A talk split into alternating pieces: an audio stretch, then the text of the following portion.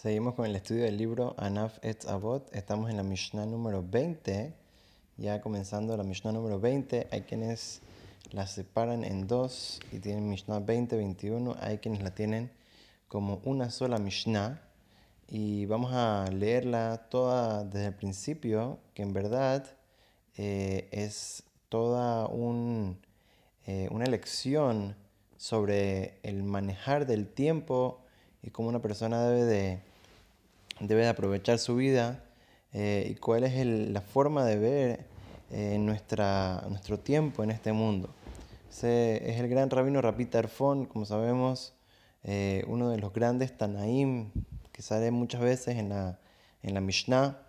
Y entonces, primero antes de explicar y entrar en detalle, debemos de leer la Mishnah y por lo menos entender la explicación básica de la Mishnah que es tan importante para todos nosotros en nuestras vidas. Tenemos la Mishnah, dice Rabbi Tarfon Omer, dice el, gran rabino Rabbi Tarfon, Hayom Katzar, el día es corto, Vehamelaha Merubá, y el trabajo es mucho. ¿Qué significa eso? Que la vida hay mucho que hacer. Tenemos, como por sí decir, poco tiempo, en verdad, para tanto que uno puede lograr en la vida. Entonces una persona debe tratar de aprovechar lo máximo que uno puede en la vida no perder el tiempo para poder lograr lo máximo que uno puede hacer, porque hay tanto para hacer, lograr, superarse y mejorar. Vea Poalim, Atzelim.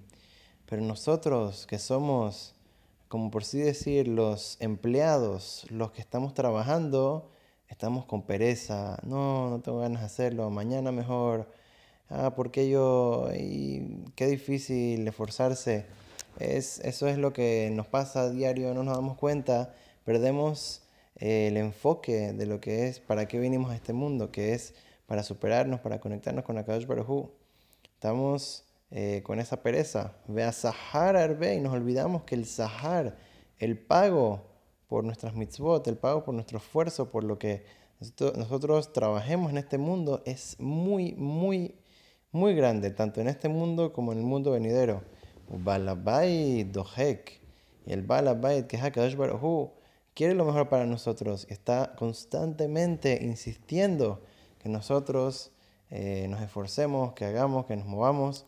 Por lo tanto, muchas veces, a veces uno ve que uno no está haciendo las cosas de la manera correcta y Dios le manda mensajitos por aquí, por allá, a veces un poquito más, más duros, a veces un poquito más leves y la persona debe agarrar esos mensajes como por sí decir, como un recordatorio de amor de Dios que quiere que la persona se mueva y comience a esforzarse en este mundo, que para eso vino Adam le amal. La persona fue creada y nació para poder esforzarse, poder crecer, superarse y eh, pasar esos retos por, los cuales vino a este mundo a superarse. Y como dice, sigue diciendo Rabbi Tarfon en la segunda parte de la Mishnah, Huayá Omer, lo aleja melahalik mor. Dice, la persona entonces va a pensar, si hay tanto para hacer, entonces me rindo, no tengo fuerza para hacer tanto. dice, no, pero no tienes que terminar todo. Entonces dice, ah, ok, no tengo que terminar todo, entonces puedo hacer un poquito y ya. Dice, verlo ataben jorin y mena, pero no, no eres libre, como por así decir, para decir, ya, como no voy a terminar todo, entonces no hago nada. No, no, no, no. La persona debe hacer su máximo esfuerzo y lo que llega a lograr, eso fue lo que logró. Pero eso no significa que porque no va a terminar todo, entonces no comienza o no se esfuerza lo suficiente. No, la persona debe tratar todo lo que uno pueda. No logró hacer todo lo que, lo que tal vez parecía que debía haber hecho. Bueno, él, él hizo su máximo esfuerzo. Según eso es, lo que Dios eh, lo juzga. Pero cada, cada minuto, cada esfuerzo, cada eh, pasito chiquito que la persona da es valioso y la persona debe de, de esforzarse por eso igual, inclusive que digamos no, no piense que vaya a terminar. La mata Torah ahorita entra sobre el tema del estudio de la Torah. Si una persona estudió mucha Torah, dice, notim lo, notim sahar arbe. A la persona se le da un gran, gran pago a una persona que estudia mucha Torah, cumpliendo con las mitzvot, etc. Beneeman, hubal, melachteja, sheishalem leja sahar pulateja. Debes saber que Dios es, como por así decir, fiel. Él va a pagar el, el pago de la persona que se esforzó, que estudió Torah, que cumplió con las mitzvot, y es como por sí decir, eh, una persona que se esforzó el día entero, estuvo trabajando, él sabe que su amo le va a pagar en la noche. De la misma manera debe saber a Kadosh Baruj le paga a la persona tanto felicidad en este mundo como pago en el mundo venidero. La